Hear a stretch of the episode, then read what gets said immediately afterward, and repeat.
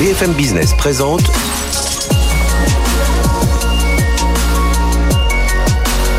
le magazine de l'accélération digitale. 01 Business avec Frédéric Simotel. Bonjour, bienvenue dans cette émission 01 Business. Alors on parle d'accélération numérique, mais là on va vraiment accélérer, accélérer, parce qu'on va consacrer une heure ensemble sur l'informatique euh, quantique. Alors est-ce qu'on doit parler de révolution? Est-ce qu'on doit parler d'évolution? On va le voir avec euh, nos experts. Vous savez que en France, euh, pourquoi on en parle Parce qu'en France, on est plutôt bien placé. Tiens, on a un axe Paris, enfin un axe, un triangle, Paris, Paris, Saclay, Grenoble, mais on voit déjà des pôles à naître. On parlait à l'instant hors micro, l'Occitanie, Strasbourg, Montpellier, tout ça est en train de, de bouger. Il y a un plan quantique qui avait été présenté par Emmanuel Macron avec euh, euh, plus de 1,8 milliard d'investissement. Puis la France a de nombreux atouts, des scientifiques, des prix Nobel, des, groupes à la pointe, hein, Atos, Atos, Thales, ils sont avec nous, Total, Air Liquide. De plus en plus de start-up, on est une, petite douzaine, mais euh, bon, elles sont en train de, de grandir. Et puis donc des chercheurs qu'il faut former. Bref, voilà, on se positionne dans cette course parce qu'évidemment, vous l'avez compris, dans le quantique, il y a aussi les Américains, les Chinois. La bataille s'annonce euh, assez rude pour parler de cette, euh, aller vers cet ordinateur quantique. Alors, on va en parler avec euh, nos experts. Je vous les présente tout de suite. Eleni Diamanti, bonjour. Merci d'être avec nous. Vous êtes directrice de recherche au CNRS à Sorbonne Université et vous menez, vous travaillez notamment sur beaucoup de projets européens sur le, le quantique. À vos côtés, Marco Herman, bonjour. Bonjour. Marco, vous êtes directeur scientifique chez Thales. Philippe Duluc, bonjour. Bonjour. Vous êtes directeur technique Big Data et cybersécurité chez Atos. Et puis Christophe Jursac. Bonjour, Christophe. Euh, membre fondateur du fonds Cantonation et puis président du Lab Quantique. oui, c'est ça. Je vous ai bien présenté. Très bien. Eh bien, euh, on va démarrer euh, peut-être en, en, quelques mots. Comment on peut présenter comment on peut présenter cette, cette, informatique quantique? Voilà si on veut voilà faire que nos, nos éditeurs soient pas effrayés parce que je montre qu'on se projette trop loin. Mais je sais pas, Marco. Le, quantique, c'est déjà les propriétés de, la matière, hein, des atomes, des électrons, des photons. Et euh, les, composants et l'ordinateur quantique utilisent ces propriétés qui sont euh, assez déroutantes. On parle en quantique des qubits. Hein. Mm-hmm alors que dans l'ordinateur classique, on parle du bit, du 0 et du 1. Et là, en quantique, eh bien, c'est des choses un peu plus compliquées. C'est une superposition de différents états des qubits. Mais le résultat net de tout cela, c'est que la puissance de calcul des ordinateurs quantiques que nous avons devant nous croît de façon exponentielle avec le nombre de qubits, l'ordinateur classique de façon linéaire, mm-hmm. et permet en fait d'une part d'accélérer les calculs, mais aussi d'y implémenter des algorithmes de nature très différente qui vont pouvoir faire des choses qu'aujourd'hui on ne peut pas. Donc le domaine des applications est absolument infini. Et, aujourd'hui, on, en est, on, en est, on en est au tout début, tout début, ou on a, on a quand même franchi un, pas assez sérieux là, selon vous? Je crois qu'on franchit rapidement des différentes étapes. Hein. Oui. Euh, puisqu'on a beaucoup de laboratoires et d'entreprises dans le monde qui, qui, sont lancés sur cette feuille de route. Et L'ami de d'Atos, évidemment, pourra en dire beaucoup plus en, ce qui les concerne. Mais il y a, il y a déjà des, une première génération d'ordinateurs qu'on appelle NIS, qui sont un petit peu des, disons, des, des ordinateurs avec du bruit, qui sont un mhm. petit peu euh, focalisés sur quelques, quelques algorithmes de base. Mais certains sont commercialement euh, déjà déployables. D'autres sont en préparation. Ça fait d'ailleurs partie euh, d'un des volets majoritaires du plan d'accélération français. Et puis après, évidemment, tout le monde rêve du Graal, de l'ordinateur généraliste, sur mhm. lequel euh, c'est encore un objet de, publication, de laboratoire, des premières démonstrations. Et puis, ben, je ne ferai pas, moi, de mon côté, le pari. si c'est dans deux ans, dans cinq ans, on verra. Mais on est bien sur la route, oui. Ah, et en tout cas, on peut, on peut, euh, Philippe Duc, on peut parler, oui, il y a les ordinateurs, les capteurs, les communications. Voilà, si on, peut, si on veut essayer un peu de segmenter euh, ce domaine du quantique. Effectivement, les technologies quantiques euh, servent aujourd'hui dans plusieurs domaines. Hein. Mhm. Ceux qui intéressent particulièrement Atos, c'est le domaine du calcul. Nous sommes un, fabricant historique, hein, le dernier euh, fabricant européen de supercalculateurs. Donc il y a le calcul, mais les technologies quantiques, hein, les propriétés euh, quantiques de, de, la matière, servent aussi à faire des capteurs. Hein. Marco est beaucoup mieux placé que moi pour mhm. en parler. Hein. C'est une spécialité de Thales qui permettent de beaucoup mieux mesurer effectivement euh, euh, la pression, la température, le temps, euh, etc. on a également une grande application de la des technologies quantiques en matière de sécurité.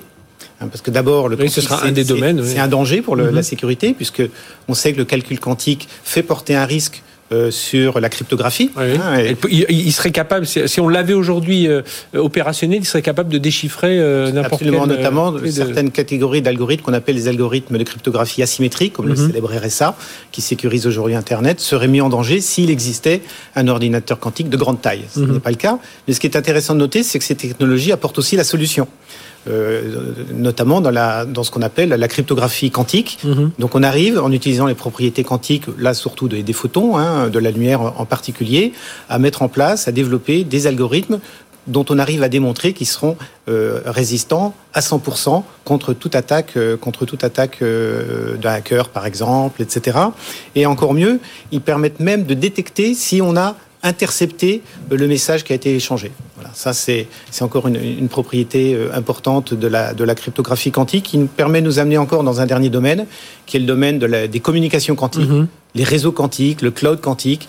Un grand nombre de, pays, d'entreprises travaillent sur ces sujets. Euh, et on, se rappelle de, notamment des Chinois hein, qui ont lancé un satellite qui est capable effectivement de, développer des communications euh, quantiques avec le sol. Donc vous voyez un grand nombre de, domaines. Oui, puis là vous avez dépeint, euh, Eleni Diamantier, on, a compris d'après ce, que, ce nous a dit Philippe que voilà, les, ça s'adresse à tout, tous les secteurs, le, le quantique pour vous, voilà, quels sont les domaines d'application qu'il faut regarder? Et puis on parlera des talents aussi, parce qu'il faut aussi beaucoup de, gens euh, derrière pour faire euh, euh, fonctionner tout ça. Mais quels sont pour vous les, domaines d'application qu'il faut regarder un peu en, qui, qui, avancent aujourd'hui, voilà, pour être plus concret?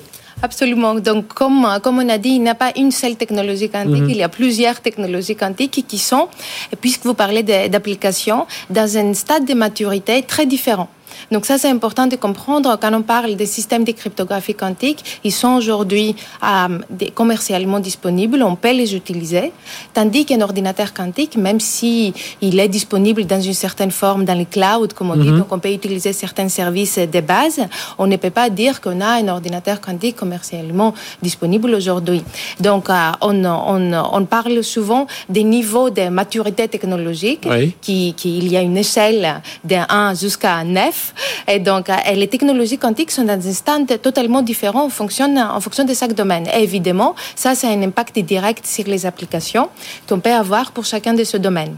Donc, euh, en termes d'application, pour, pour les calculs quantiques, pour l'ordinateur quantique, euh, ça dépend du stade. Comme, comme a dit Marco tout à l'heure, il y a des, des, simulateurs, des ordinateurs NIS, mm-hmm. et donc, qui ne peuvent pas aller jusqu'au bout du calcul. On va dire, ils ne peuvent pas faire, ils ne peuvent pas corriger toutes les erreurs qui existent dans une longue, longue suite de calculs, mais on, estime quand même qu'ils seront en position, ils seront en position de résoudre certains problèmes d'optimisation qu'on retrouve euh, dans les dans les marchés financiers, dans dans les dans l'optimisation d'algorithmes pour de mhm. nouveaux de nouveaux matériaux. On est vraiment dans l'amélioration, ce qu'on peut faire aujourd'hui, ce que font euh, certains supercalculateurs autour de euh, dans le monde de la de la santé, de, enfin santé maladie, dans le le domaine on parlait de la cryptographie, dans le domaine des mhm. communications.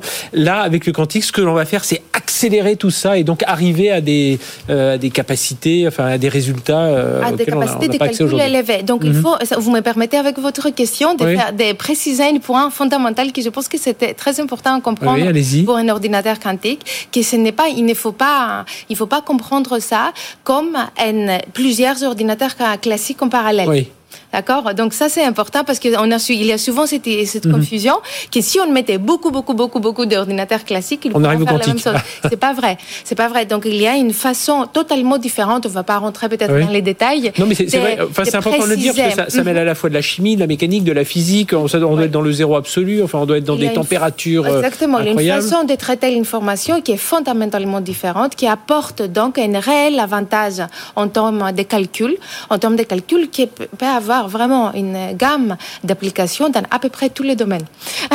Ensuite, pour la cryptographie, comme vous avez mentionné, les réseaux quantiques, les communications quantiques vont nous permettre les, la communication sécurisée dans le domaine de la santé, dans le domaine des data centers. Mhm. Donc, euh, Qu'est-ce qui pourrait faire euh, que, Philippe Jursac, que le, le, quantique puisse se démocratiser euh, un peu plus? Alors, vous, vous avez un fonds, hein, Cantonation, qui bah voilà, vous, vous aidez des startups à se créer. Il y en a d'ailleurs qui sont créées en 2020, comme quoi voilà, malgré la, pandémie, euh, nos chercheurs ont, ont prouvé qu'ils avaient de la résilience et qu'ils pouvaient euh, poursuivre ces projets. Mais voilà, qu'est-ce qui va faire que euh, alors il y a ce plan présenté par le gouvernement, donc ça va apporter de l'argent pour payer les mhm. chercheurs, pour voilà faire avancer tout ça, mais pour vous, voilà, comment on va réussir à démocratiser bah, Démocratiser, ça passe aussi par l'investissement. C'est-à-dire mhm. que nous, euh, Nation, on a un fonds spécialisé, donc le premier fonds au monde euh, dédié aux technologies quantiques. Donc on est le plus gros investisseur euh, dans le monde sur ce sujet. On a fait 13 investissements. On a fait un exit aussi déjà, en fait, ce qui est assez remarquable pour un secteur aussi jeune. On pourra peut-être en parler tout à l'heure. Euh, mais surtout, maintenant, on voit aussi que dans les investissements dans les startups, dans les tours, ce qu'on appelle successifs, mm hein, c'est RIA par exemple, avec des startups qui maturent, on arrive à, à attirer des investisseurs plus traditionnels de la deep tech, pas nécessairement une grosse grosse expertise comme quantique euh, mhm. qu'on a. Et ça, c'est extrêmement encourageant. Ça veut dire que le monde euh, de l'investissement euh, va massivement aller vers le quantique, mhm. commence à y croire, a vu des signes, des réalisations en termes de hardware, en termes à de se dire qu'on a le potentiel aussi en France, se dire oula, c'est pas la peine que je mette de l'argent si les Américains, les Chinois. et bon, je, on va pas rentrer trop dans le détail, mais il y a une start-up française qui s'appelle Pascal dans laquelle on a mhm. investi, qui vient de clore, qui a clos sa série A il y a, il y a un mois et demi avec bon, assez significatif je pense qu'ils vont communiquer dans quelques semaines sur le sujet. Euh, mais ça, c'est très très important. je pense que le fait qu'on ait aussi des nouveaux investisseurs qui arrivent, euh, qu'on arrive à accompagner, qu'ils soient français ou d'ailleurs, pour investir dans ces technologies-là, euh, ça va contribuer aussi au passage à, au passage à l'échelle de mm société. Et ça, c'est fondamental. Et le deuxième aspect, ça, c'est à travers l'autre initiative que je préside, donc le Lab Quantique, une association qu'on a créée il y a deux ans déjà, qui travaille sur dire la, justement la démocratisation euh, dans un sens. On a fait des hackathons. Euh, la plupart d'entre vous y ont participé euh, comme intervenants, comme participants. Des conférences avec BPI France, qui est un mhm. acteur fondamental dans l'écosystème, bien évidemment. On a fait des hackathons où des étudiants, c'était école normale, école polytechnique et d'autres universités. on avait 25 participants il y a quelques semaines. C'était très bien passé un week-end après Nacodé sur le quantique. Donc, il y a énormément de travail à faire. Il y a des nouveaux masters qui sont en train de se monter aussi dans les universités. donc, c'est en route. Euh, toutes ces actions vont vraiment dans la démocratisation. Le passage à l'échelle, c'est un peu le mot-clé pour le quantique. Comment, comment passer à l'échelle? Plus de mhm. qubits, plus d'applications euh, et euh, comment s'intégrer dans des centres de calcul nouveau. Vous disiez, bon, c'est une rupture, c'est vrai, on va faire des choses complètement nouvelles, mais c'est aussi intégrer avec des moyens de calcul qui existent déjà. Le mot-clé, c'est un peu hybride. il y a du calcul classique, haute performance, mhm. qui marche. Euh, faut voir le quantique comme un accélérateur. Euh, c'est pas qu'on va le mettre à la poubelle. Euh, ces technologies vont travailler ensemble. Le quantique est bon sur certaines applications, pas forcément sur d'autres. ça peut pas servir à tout. Par exemple, big data ou ces applications-là, c'est pas adapté en fait. Le mhm. quantique, quantique, c'est la puissance de calcul. c'est vraiment différent. donc vraiment l'idée qu'on puisse avec les startups, les grands groupes travailler ensemble pour développer de façon concomitant de ces technologies, euh, c'est ça qu'il faut avoir en tête. C'est une rupture, mais ça, ça va aussi euh, impliquer qu'on collabore et qu'on mhm. travaille avec d'autres technologies. Et puis c'est l'importance aussi de ces, de ces acteurs. Alors, on en a deux ici, donc euh, Thales et Atos. Je citais, je citais aussi des industriels, des, de Total, Air Liquide, qui vont utiliser tout ça. Mais euh, pour vous, je poserai la même question à, à Philippe Marc c'est c'est important pour bah, Thales, bah, d'avoir ce, ce, ce, type d'industriel sur ce. oui, oui. Puis je vais, je vais peut-être, si, si, vous permettez, rebondir un peu sur la, cette démocratisation quelque part. Euh, c'est en fait un cercle vertueux entre euh, miniaturisation, plus de maturité dans la production, donc d'autres marchés, et finalement le, le passage à l'échelle se fait comme ça un exemple historique qui est simple à comprendre, puis après je, vais vous montrer ce qu'on fait euh, dans, les capteurs pour qu'on puisse explorer euh, la partie quantique. Les radars, c'était la Seconde Guerre mondiale où les Anglais, les, les Allemands utilisaient des radars alors pour la bataille d'Angleterre. Hein, des mhm. objets qui coûtaient euh, en, euros courants, je ne sais pas combien, c'est extrêmement cher. Aujourd'hui, ça coûte quelques centimes. Vous en avez une dizaine autour d'une voiture. Oui. D'accord Donc, au bout de quelques temps, les ordinateurs, l'ENIAC des États-Unis pour la bombe atomique occupait 162 mètres carrés. Mhm. Il est nettement moins puissant que n'importe quel téléphone smart qu'on a autour de la table. Donc, l'industrie sait faire, mais il faut à chaque fois qu'effectivement il y a des rebonds sur les marchés. Sur le quantique, la miniaturisation est un point clé. Parce qu'en fait, il y a une différence entre démontrer un effet quantique, qui en général a donné beaucoup de prix Nobel, hein, dont français, Cohen Tanuji, 97, etc. Et puis la capacité à faire ça de façon un peu plus opérationnelle, plus petite. Deux exemples, je vous ai montré. Ça, c'est très proche du prix Nobel de Cohen Tanuji de 1997. Alors, je dis pour ceux qui nous suivent en radio, alors, on, dirait une, on dirait une ampoule un peu. Alors, une ampoule, la seule chose intéressante, c'est la dernière partie, oui. 2 cm3, et puis le petit circuit que je vais vous montrer qui, est ça, qui est un circuit atomique. Hein, qui, alors, qu'est-ce qu'il y a dedans? Là-dedans, il y a des, il y a, il y a des, atomes qu'on va refroidir au zéro absolu avec des lasers qui sont autour. Donc le dispositif final. Alors le zéro absolu, c'est moins 200, moins 273 degrés Celsius. Hein, c'est pas le zéro de notre Alors frigo. on refroidit avec des lasers qui sont tout autour, hein. mhm. comme dans une mêlée de, rugby. On, bloque les atomes et quand ils ne bougent plus, c'est le zéro absolu. Donc on le fait dans cette cuvette là on les capte après près de ce circuit-là avec des champs magnétiques. Et in fine, ça, ça va faire une centrale inertielle, comme celle qu'on a dans les avions aujourd'hui. Et mhm. là, la taille d'une canette aussi. Mais on a l'espoir qu'elle va être bien meilleure, bien plus précise, qu'elle va pouvoir avoir la précision d'un GPS, mais sans le satellite. Et donc, ça va marcher outdoor, à l'extérieur, comme mhm. GPS actuel, mais dans les bâtiments, sous terre et sous l'eau. Donc, en autonomie quelque part. Donc cette miniaturisation est absolument clé. Là, vous avez un autre exemple qui est encore plus, je dirais, plus impressionnant, parce que vous le voyez quasiment pas. Vous avez une puce d'un centimètre. C'est une antenne. Voilà, donc on, voit euh, pour voilà, ceux qui radio, voilà. comme un petit processeur. Voilà, c'est comme un petit processeur. Alors c'est bah, un matériau supraconducteur. C'est pas mhm. c'est pas de l'électronique classique. C'est une antenne. Alors la particularité, c'est qu'elle capte tout le spectre électromagnétique et pas seulement quelques fréquences avec une excellente sensibilité, ce qui fait que dans les basses fréquences, les antennes classiques actuelles, ça serait plus gros que cette pièce, ça peut être plus gros qu'un stade. Oui. Et, pourtant, ça, tient, ça. tient dans votre main. Voilà. Donc là aussi, il y a un petit cryostat autour, aussi une mhm. canette qu'on sait faire euh, pour des, pour des prix euh, de, de plus en plus bas. Euh, et, et c'est le début du chemin. Donc mhm. évidemment, pour nous, le première utilisation, c'est la partie défense, puisque les capteurs, si vous voyez mieux, vous avez un avantage euh, stratégique, tout le monde le comprend, mais on examine en même temps le médical. C'est le premier pas de la démocratisation, ce sera le médical, parce que en fait, on a euh, les antennes pour le cerveau, pour l'IRM, on peut évidemment avoir cette époque-là. Ensuite, la navigation civile, puis la géoprospection, euh, la navigation euh, un peu moins professionnelle, etc. Donc on est dans une boucle vertueuse. Mhm. Et c'est ce qu'il faut faire, Philippe Duluc, d'Atos, c'est essayer de se concentrer sur certains domaines. Vous avez parlé de la cyber tout à l'heure, là on vient de parler de euh, l'espace, de la défense, de la santé. Voilà, faut cibler comme ça 4-5 domaines, la météo. Euh... Exactement. En fait, on est. En tout cas, quand on est français, on dirait si on avait des, fonds euh, plus américains ou chinois. On la, peut... la situation d'Atos, c'est assez simple euh, par rapport au calcul quantique. Considérant qu'on est un acteur mondial sur les supercalculateurs hein, que, que l'on développe en Ile-de-France et que l'on construit dans notre usine d'Angers, on est le seul Européen à bâtir des supercalculateurs. Ces supercalculateurs ont une très grande importance, y mhm. compris en matière de souveraineté et de sécurité. Et il se trouve que c'est de plus en plus difficile de, conduire de construire des supercalculateurs. Pourquoi? C'est qu'aujourd'hui, on arrive un petit peu aux limites des technologies des, chips hein, en, silicium. Euh, il y a, y a l'écartement des pistes, exactement. On arrive, il n'y a plus que quelques atomes entre deux pistes. Et donc, euh, bon, ça continue à progresser, mais ça se ralentit. On va faire autrement. Oui, ça se ralentit. Donc, euh, on se dit, mince, il y a un problème parce que nos clients veulent tous des augmentations de puissance, mhm. parce que ça permet d'être plus efficace, la météo d'avoir de meilleurs modèles, l'écoulement des fluides autour des avions, etc. Ils veulent tous plus de puissance. Et donc, pour nous, le calcul quantique, c'est vraiment une disruption du domaine, car ce calcul quantique peut apporter effectivement cette, cette nouvelle façon euh, de, de, de, procurer de, la puissance à nos clients en matière de, supercalcul. Alors, comme l'a dit Christophe, euh, les, il faut dire tout de suite, le calcul quantique ne va pas accélérer toutes les applications et, mhm. tous, les, tous les logiciels.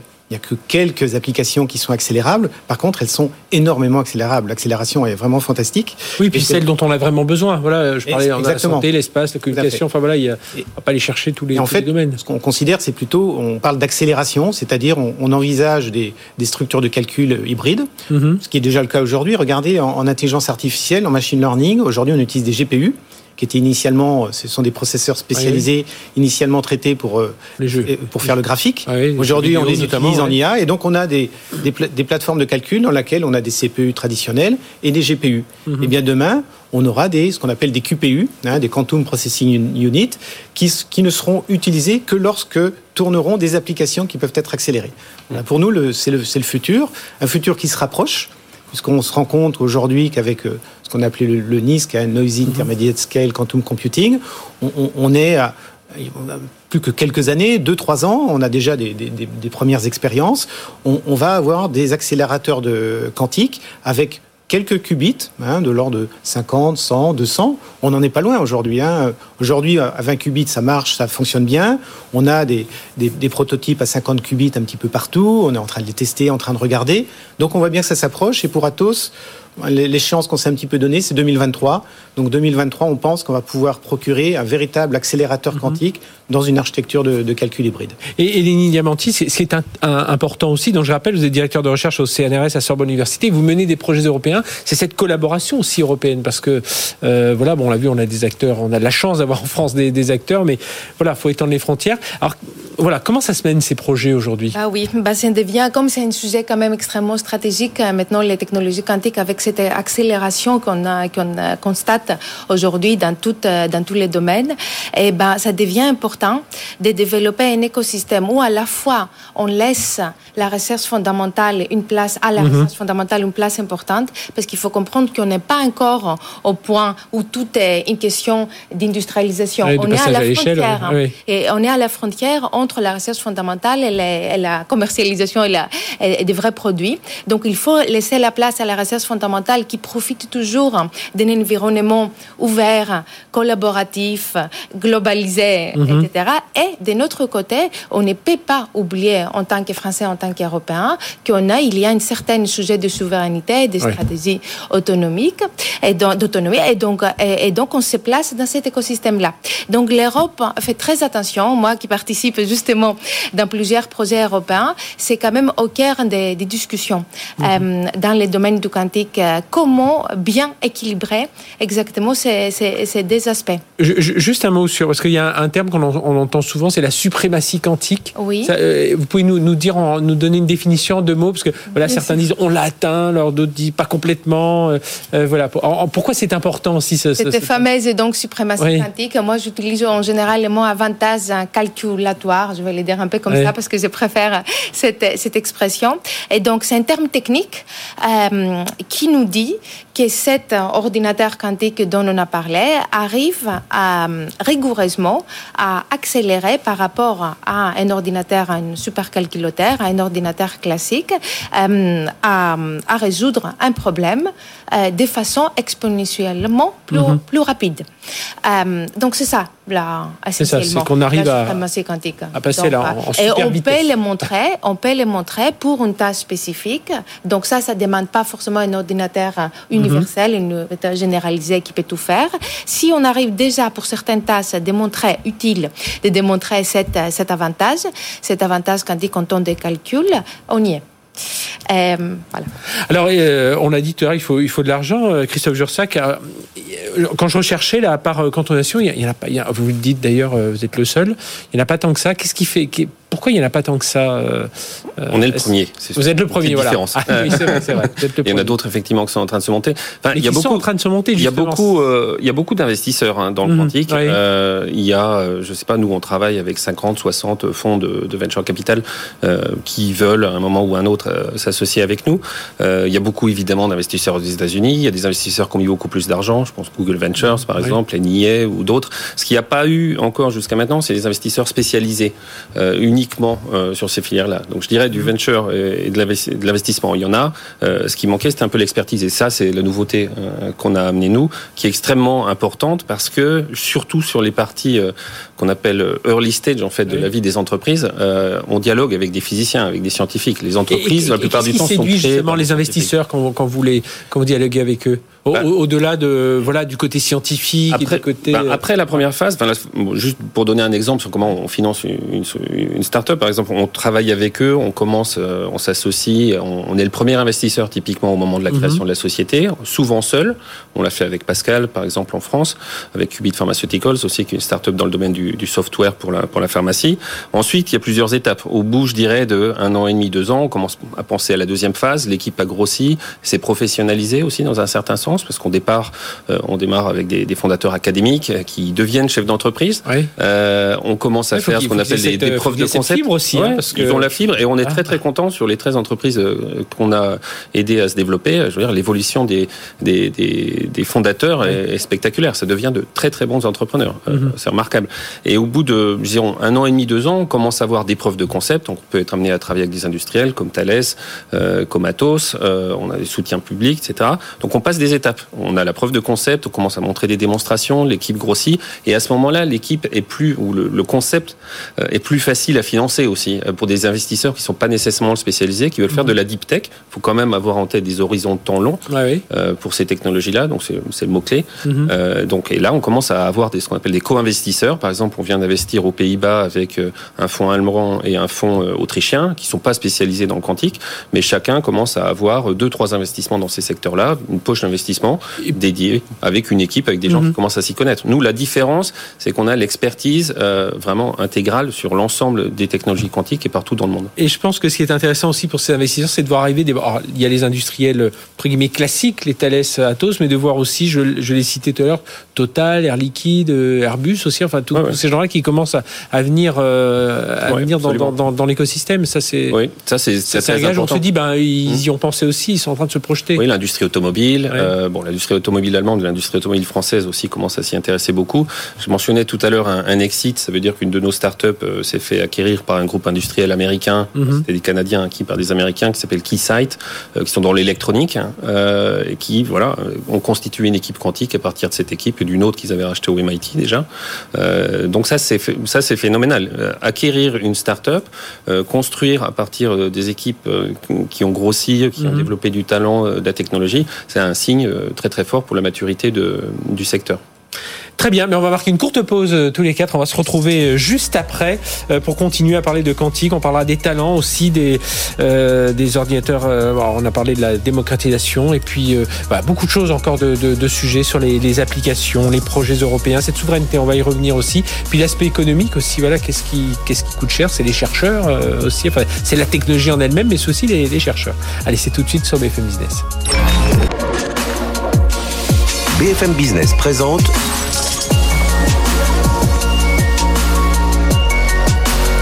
le magazine de l'accélération digitale.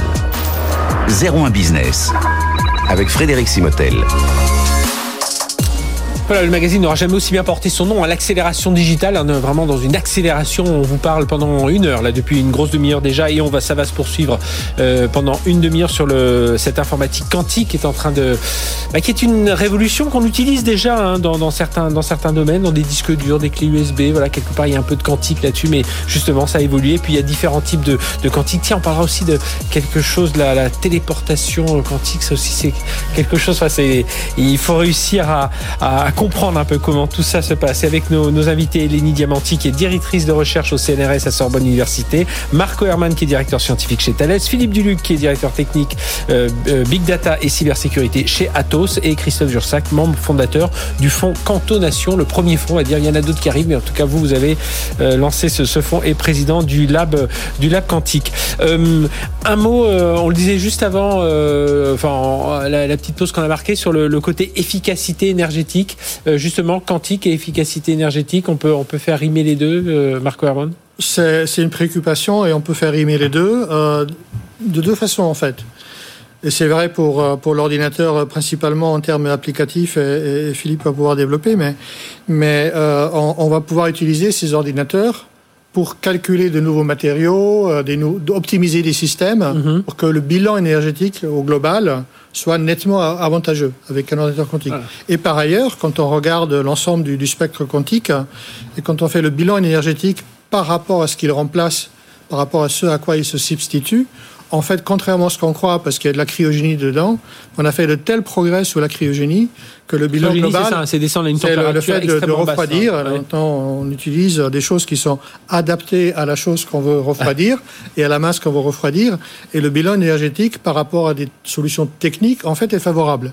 Mhm. Donc oui, il y a un double effet positif. Oui, parce que ça, ça aurait pu être un frein à un moment de dire attention, comme on est en train de tous de faire attention et on le voit dans, dans, dans la tech, dans l'IT d'une façon générale, ils sont là-dessus. Euh, Philippe Duluc, autour de cette efficacité énergétique. Effectivement, pour relever un peu les, ce double effet euh, relevé par, euh, par Marco, tout d'abord, la supériorité quantique, c'est quand on arrive à faire tourner des applications sur un ordinateur quantique qui ne peuvent pas être réalisées sur un supercalculateur. Mais mhm. quand on compare un ordinateur quantique aujourd'hui, même s'il y a de la cryogénie, ça tient dans cette pièce très largement et c'est quelques kilowatts.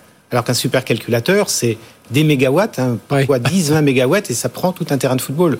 Donc on voit bien que l'empreinte carbone est mhm. vraiment euh, au, bénéfice, au bénéfice du quantique euh, versus le, versus le calcul classique. Et effectivement, on a aussi euh, l'autre effet qui est d'utiliser le quantique pour essayer pour de améliorer. oui. je voulais citer l'exemple d'un partenariat qu'on a avec avec Total, hein, qui mhm. est très investi sur ces sujets, qui est une, petite équipe hein, de d'experts quantiques et qui étudie comment les applications peuvent être accélérées. Eh bien, par exemple, ils ont utilisé notre notre simulateur quantique, la, QLM, pour étudier euh, les, euh, les, les, réactions chimiques entre de, de grosses molécules euh, et, le dioxyde de carbone pour voir mhm. comment optimiser, comment améliorer le stockage du carbone dans ces grosses molécules.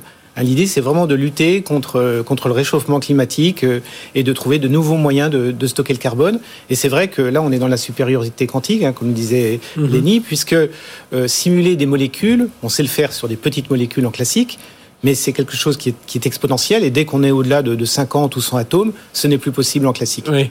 Donc on, arrive à cette efficacité énergétique sur les, projets européens sur lesquels vous travaillez justement. Ça, c'est un point, un point crucial, hein, Elénie C'est un point crucial et je voulais justement ajouter, juste un dernier, euh, d'un point de vue d'un chercheur, qu'il y a même une communauté de chercheurs qui se penche sur la question de l'optimisation énergétique des ordinateurs quantiques pour bien modéliser ça, justement, bien modéliser. c'est carrément une branche qui s'est créée au niveau des. Mm, mm, oui, tout à fait, qui implique aussi la thermodynamique euh, et donc plusieurs domaines euh, qui viennent du quantique ou ailleurs, mm-hmm. qui essayent justement de bien mettre les bases de cette, de, de fonder bien ces ces, calculs. C'est vrai que vous, vous, abordiez ce sujet parce que moi, j'avais participé il y, a, avec cette pandémie, je sais plus, c'était un an et demi, il y a deux ans, euh, aux journées Thales Innovation. Deux ans. Euh, deux ans, ouais, c'est ça. c'est vrai qu'on on enlève un an et puis euh, on, s'y remet. et on avait parlé des, des talents, des, des, formations, enfin voilà, de toute cette partie humaine. Et on disait, on avait, il y avait des universitaires, il y a, enfin voilà, il y avait plusieurs profils,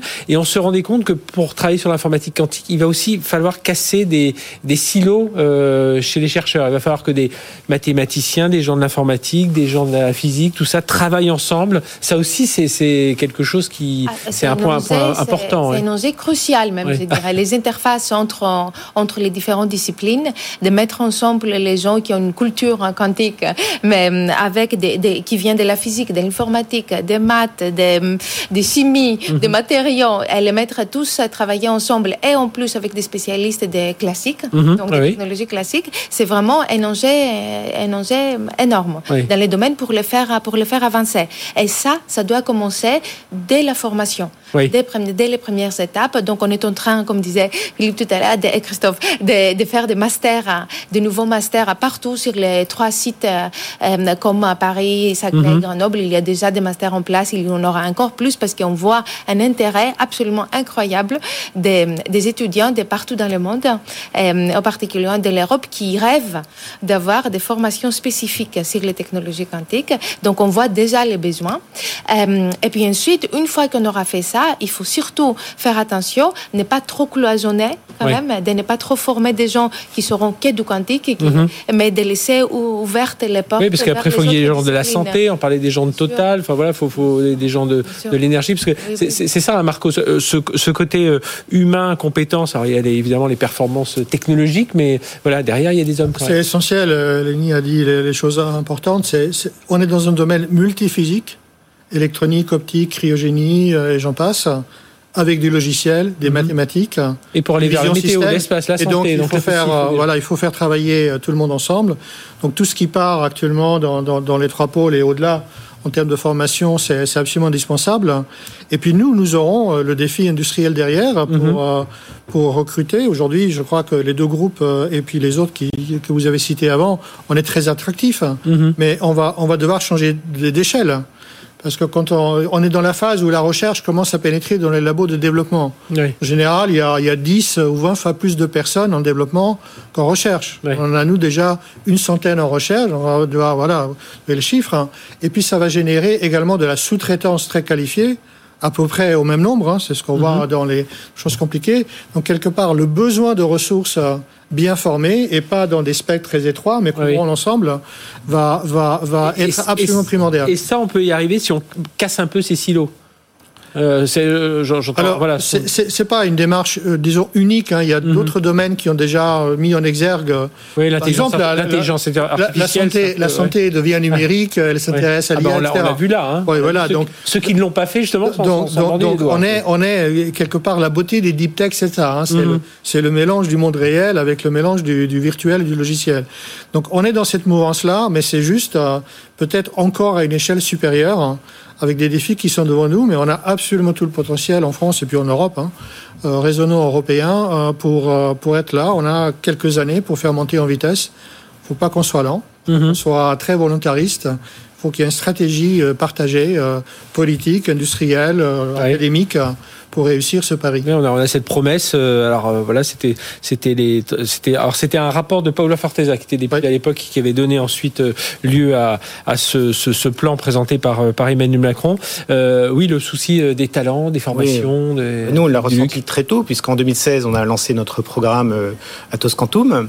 Donc, on a mis en place une, équipe hein, pour développer développer le calcul quantique chez Atos, développer notre simulateur quantique, etc. Et donc, au début, on a bâti une équipe très intégrée, mais avec des physiciens, avec des informaticiens classiques et des mathématiciens qui ont mhm. très bien travaillé ensemble, qui ont bien progressé. Mais ce dont on se rend compte, c'est qu'on a besoin d'un peu de nouveaux métiers. On a besoin de physiciens qui comprennent l'informatique, on a besoin d'informaticiens qui, qui comprennent l'intrication quantique, mhm. etc. Donc on a, on a besoin vraiment de nouveaux métiers, mais on peut très bien partir. On a une très bonne base en France, hein, euh, Dieu merci, avec de grandes écoles, de grandes universités et un niveau mathématique quand même de, mhm. très très important qui est reconnu dans le monde entier, avec les médailles Field, D'ailleurs, Cédric Villani nous a aidé un petit peu au début. On a bâti un conseil scientifique dans lequel on a mis un prix Nobel, Serge Haroche, on avait Alain Aspect. On a vraiment la chance, hein, Elanie en, est le témoin, hein, d'avoir une recherche de premier plan en France et en Europe sur les technologies. Oui, puis avec le, CNRS et les NIFs dans Absolument, absolument oui. un, un exemple. Un système académique absolument formidable. Et, justement, et on arrive aussi à, avoir, euh, je disais, il y, a, il y, a, quelques jours sur ce plateau, dans Tech Co, on avait la, une startup qui s'appelle le C12 Quantum, euh, Quantum Electronics. Quantum Electronics, voilà, avec euh, Normal Sup. Enfin, c'est c'est et, et on, on voit, c'est là on voit qu'il y a une certaine maturité dans le domaine, c'est que des jeunes ne vont plus forcément chez des grands industriels ou dans des grands centres de recherche. Ils commencent, ça y est, bon, même s'ils y, ils y appartiennent au départ, mais ils commencent à lancer leur propre entreprise. Ouais, Là, je peux donner mon exemple personnel. moi, j'ai fait ma thèse en 96 avec Alain Aspect mhm. euh, dans le domaine des atomes froids. Euh, je dirais qu'à l'époque, moi, j'ai fait un postdoc école normale.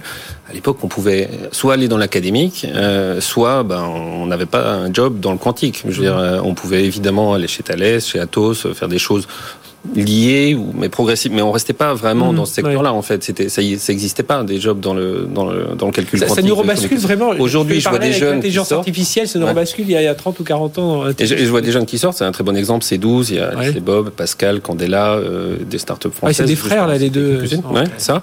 ben, euh, là on arrive en fin de thèse. On, on réfléchit euh, ils ont réfléchi ils ont fait leur entreprise. Certains mettent un petit peu plus de temps ou certains comme Georges Olivier Raymond chez Pascal a passé mmh. sa carrière dans l'industrie autre chose un petit peu après sa thèse, est revenu dans le domaine euh, des atomes froids pour créer la start-up.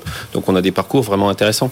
Et, mais effectivement, aujourd'hui, on n'avait pas ça il y a 20 ans. Aujourd'hui, on peut trouver un job dans le quantique, après un master, après une thèse, euh, un postdoc, euh, vraiment sur le, le, segment sur lequel on a étudié. Et ça, c'est fantastique. Et lorsqu'on avait... alors c'était Cédrico qui était venu sur ce plateau pour nous parler de ce plan quantique, et on, lui disait cet argent va servir à quoi? Il dit à payer les chercheurs. Parce que justement, ça, ça, veut, ça veut, dire qu'il y a... bah oui, il n'y a pas de secret. Enfin, pour avoir les, les les, bons, enfin pour qu'ils restent, faut faut bien les payer. Bah, il y, a les chercheurs, il y a les startups, il y a l'industrie aussi. C'est attractif aussi, hein, je veux dire, de, les startups françaises attirent des talents étrangers aussi, mhm. européens, américains, anglais. ça, on a vu déjà des, employés, on voit des startups même étrangères qui viennent s'installer en France. Mhm. je pense à Multiverse, qui est une startup dans laquelle on a investi, qui vient d'ouvrir à Massy, qui fait du software pour la finance, par exemple, pour les banques, qui, qui vient s'installer en France. Donc c'est attractif. L'écosystème est attractif. Le plan quantique va contribuer à renforcer euh, l'attractivité de la France. Et puis je pense que le, fait que ce soit bien identifié aussi. Alors certes, on, je disais en, en, ouverture, on a Paris, Saclay, Grenoble, mais on voit il y a d'autres pôles, mais c'est c'est assez, assez bien identifié aussi. C'est pas un peu disséminé. Euh, non, non, c'est assez. Bon, il y, a des pôles. il y a aussi euh, Nice, il y a Bordeaux, où il y a des, compétences mhm. très très fortes. À Strasbourg aussi qui s'est ah euh, monté. Mais l'idée, c'est de faire dialoguer ces écosystèmes. Donc, c'est ce qu'on fait avec le Lab Quantique, par exemple, et on le fait aussi avec l'étranger. Par exemple, des grosses collaborations avec Sherbrooke, l'université de Sherbrooke au Québec, mhm. qui est un très très beau, très très bel écosystème, qui a beaucoup de relations avec la France, et, et on dialogue directement sur des conférences, hackathons, de la formation ou comment travailler ensemble. Donc c'est important. Oui, pardon, on n'a pas à rougir, Philippe Duluc.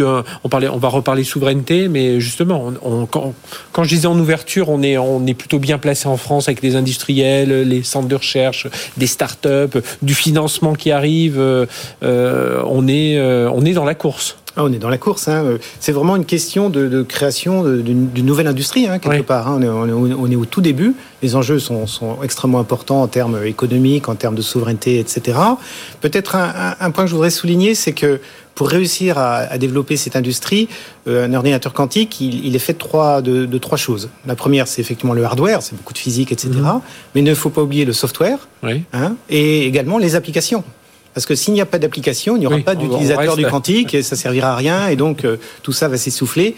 Donc les applications sont extrêmement importantes et je pense que c'est un domaine qui a un petit peu de retard. Bon, j'ai cité Total, il y en a quelques autres, hein, je pense à EDF ou d'autres qui commencent à travailler sur les applications mais c'est à mon avis un, endroit dans lequel il faut aussi investir. Hein. Les, euh, si on regarde historiquement les, investissements dans le quantique, dans le calcul quantique, ça a surtout été sur le côté hardware. Mhm. Donc on connaît les, les, grands, euh, les grands industriels du hardware dans le monde, aux États-Unis, en Chine, en Europe, mais il faut aussi développer la partie software la partie software, c'est plus de, l'informatique et c'est un nouveau champ de l'informatique, l'informatique qui comprend euh, les, mécanismes du quantique. Et est-ce que c'est là où Hélène Diamanti où quelque part, on, pourrait, on risquerait d'avoir du retard par rapport aux Américains, par rapport. C'est vrai quand, quand je vois le, le nom des, des, des Chinois, ben les Américains c'est Google, Honeywell, les Chinois c'est Alibaba, Baidu, c'est des gens du logiciel, donc. Euh...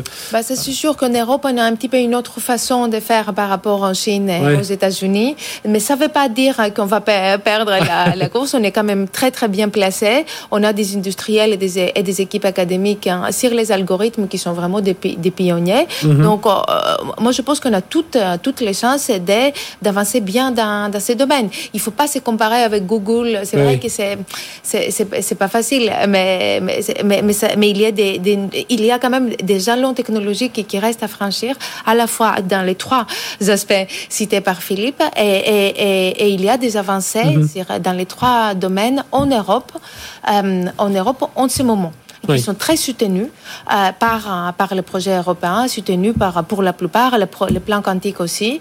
donc, du coup, il faut accélérer, ça c'est sûr. Il ne faut pas, il ne faut pas penser qu'on a, qu'on a gagné. Oui, puis les, puis les Google, ils mettent de l'argent, mais ils comptent aussi. Hein. Donc, si, si à un moment, euh, ils mettent beaucoup d'argent et qu'ils ont moins de résultats, ils vont, on, les, on les a déjà vus dans d'autres domaines, la robotique, ils ont fait un peu machine arrière. Mm. Bon, même s'ils savent que c'est l'avenir. Euh, c'est pour ça que ce, ce côté souveraineté est important, hein, Marco. Oui, c'est indispensable, mais il y, a, il y a, plusieurs souverainetés en fait. Il y a la souveraineté économique, hein, euh, et puis un peu plus, plus stratégique. Hein. Pour replacer le débat peut-être, et puis je souscris tout ce qu'a ce dit Philippe juste avant, et pour, pour, pour, prendre un angle un peu différent, la souveraineté, quelque part, c'est de rester maître de son destin. Hein. Mm-hmm. C'est un petit peu ça. Et si on regarde les trois applications dont on a le plus parlé, les communications, les ordinateurs, les, les capteurs, ah, le triptyque est fascinant parce que si je regarde un être humain, qu'est-ce qui fait qu'un être humain est autonome euh, et intelligent? Vous avez un cerveau, mais vous parlez aussi, vous, savez communiquer, et puis vous avez du sens, vous avez des sens, vous voyez, vous écoutez, etc. Si vous coupez un des trois, vous, n'êtes plus fonctionnel en fait. Mhm. Un des ah trois. Donc les trois sont importants. Et pour les systèmes, c'est absolument euh, pareil.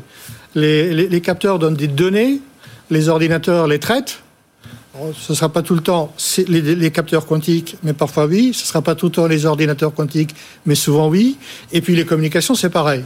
Donc on est, on est dans un domaine souverain en termes d'économie, et, bien au-delà des, noyaux quantiques dont on a parlé, la mhm. cryogénie, les matériaux, l'assemblage, l'ingénierie, il y a tout un pan c'est l'industrialisation de l'Europe dont on parle aussi, hein, au-delà mhm. du ah quantique lui-même.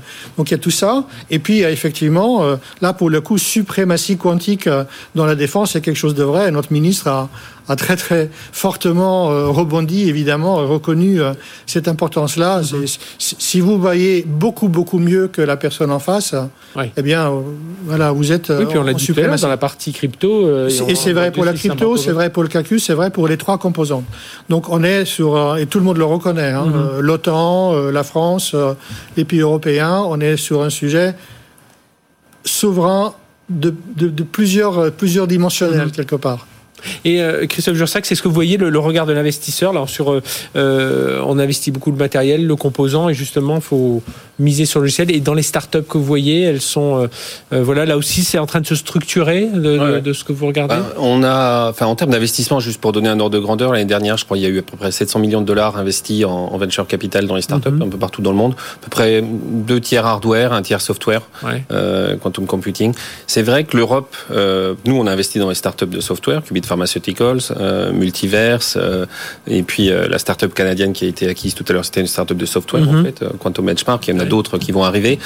L'Europe a pas encore une, disons, suffisamment d'initiatives en domaine de software. Mhm. On a pris un petit peu de retard quand même, malgré tout. Je veux dire, excellents chercheurs. On a développé des algorithmes, on est très très fort sur le sujet. Mais quand on regarde d'autres écosystèmes comme le Canada, notamment autour de Toronto, ou les États-Unis, ou le Royaume-Uni, je dirais sur le software lui-même, on a certainement, je dirais, un point d'attention. Euh, mhm. surtout en France, il faut en faire émerger euh, clairement davantage. Faire venir aussi des acteurs étrangers. QCWare, une société américaine qui s'est installée en France, c'est bien. Je pense que c'est encourageant à partir du moment où elle collabore aussi avec euh, avec les académiques et l'écosystème. Et on faut aussi en faire, faire émerger des startups de software. C'est fondamental. Et je sais que l'INRIA, il travaille notamment dans le cadre du plan quantique. Ça, c'est un mhm. gros axe. le gouvernement a bien reconnu. Effectivement, c'est un problème. C'est bien d'avoir les machines. Là, on a quatre très belles startups en France qui font du hardware quantique et c'est fantastique et je pense que ça va être l'assise de la souveraineté euh, française sur le sujet. Il faut mhm. aussi que il faut bien, démarrer. Il faut, faut bien démarrer. Maintenant, il va falloir faire tourner, développer l'algorithme parce que ce qui est important aussi, on va pas trop rentrer dans le détail, mais dans le domaine du quantique, avec les machines qu'on a aujourd'hui, justement, qui sont ces machines euh, NISC, comme l'a dit euh, Philippe un petit peu plus tôt, il y a le concept de co-design ou co-développement hardware-software. Mhm. En gros, on peut pas développer du software dans le quantique sans, en ignorant complètement comment les qubits sont fabriqués, comment ça mhm. marche, euh, ce qui se passe. On n'a pas un niveau de maturité tel qu'il y a une plateforme indépendante du hardware dans l'informatique classique. Donc cette notion de co-design, co-développement est vraiment très très importante pour aller optimiser optimiser, aller trouver l'avantage quantique pour les applications en finance, en mhm. format, etc. Donc il faut ce dialogue software-hardware et c'est fondamental.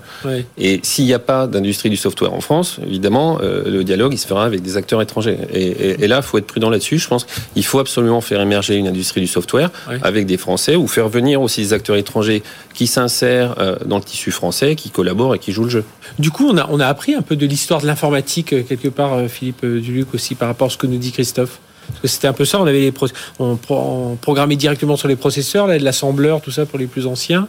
Et puis, et puis on a vu qu'il y a une industrie du logiciel qui s'est développée et qui avançait finalement plus vite. Euh, et aujourd'hui, on voit où on en est au niveau de nos, nos semi-conducteurs, enfin la, la partie ah un peu compliquée. Vous avez raison, hein, quelque part, parce que les utilisateurs finaux, euh, ils n'ont pas envie de programmer un assembleur. Hein. Moi, je vois bien ce qu'on est en train de préparer euh, pour le, pour le calcul quantique hybride qui va arriver en, 2023. Il faut vraiment simplifier pour les utilisateurs la, programmation d'algorithmes quantiques. C'est mhm. pour ça qu'on a on a développé et commercialisé une, un, serveur hein, de calcul, une appliance qui sert à apprendre le quantique, à programmer des algorithmes quantiques, les optimiser et surtout de les tester par la simulation.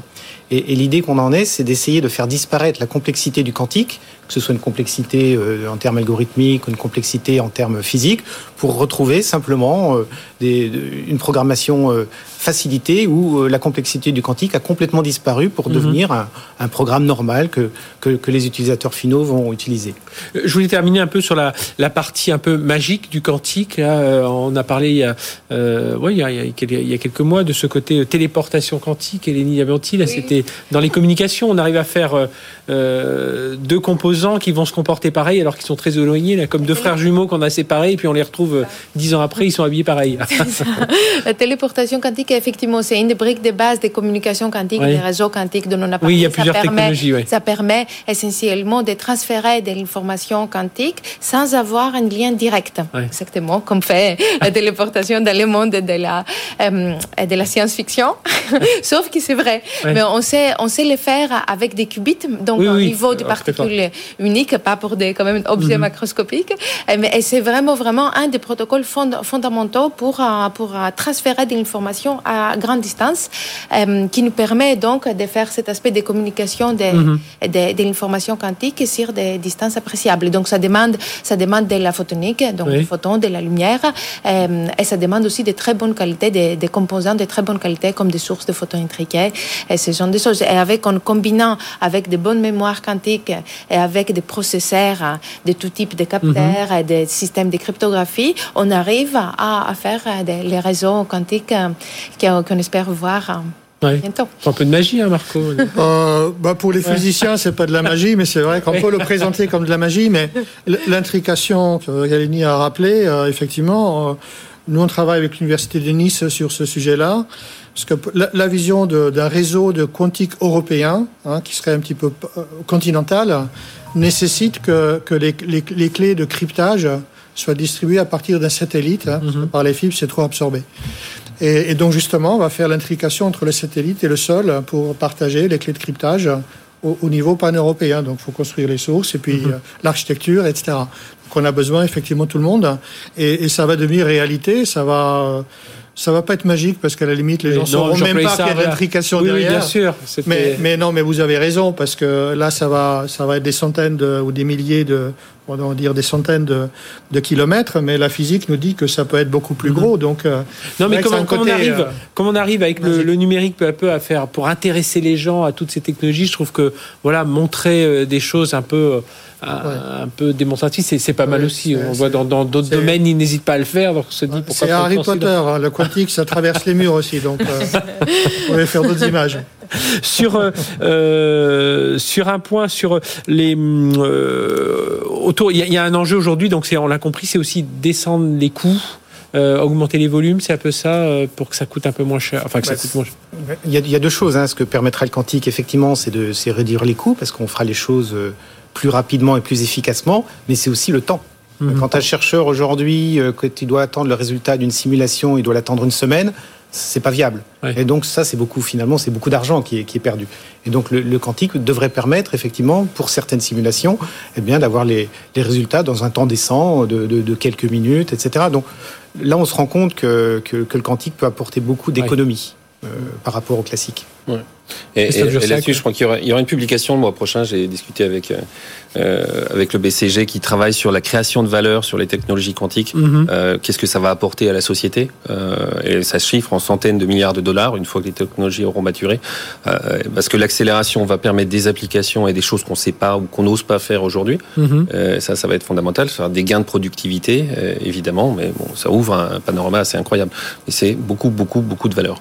Oui, puis bah, je vous remercie en tout cas d'être venu nous parler de, tout ça et puis surtout nous montrer qu'on est, on, on est les deux pied là, bien ancré dans ces, dans ces technologies, qu'on est en train d'avancer, qu'on est, on se projette évidemment, alors certains diront euh, dans les 50 ans, mais déjà on va avoir pas mal d'avancées dans les, dans les 2-3 ans à venir. Et puis c'était important que vous veniez nous en parler avec ces startups qui sont en train et qu'on suit euh, euh, ici. On espère en avoir voilà, quotidiennement, qui vient, enfin quotidiennement, chaque mois, qui viennent nous voir.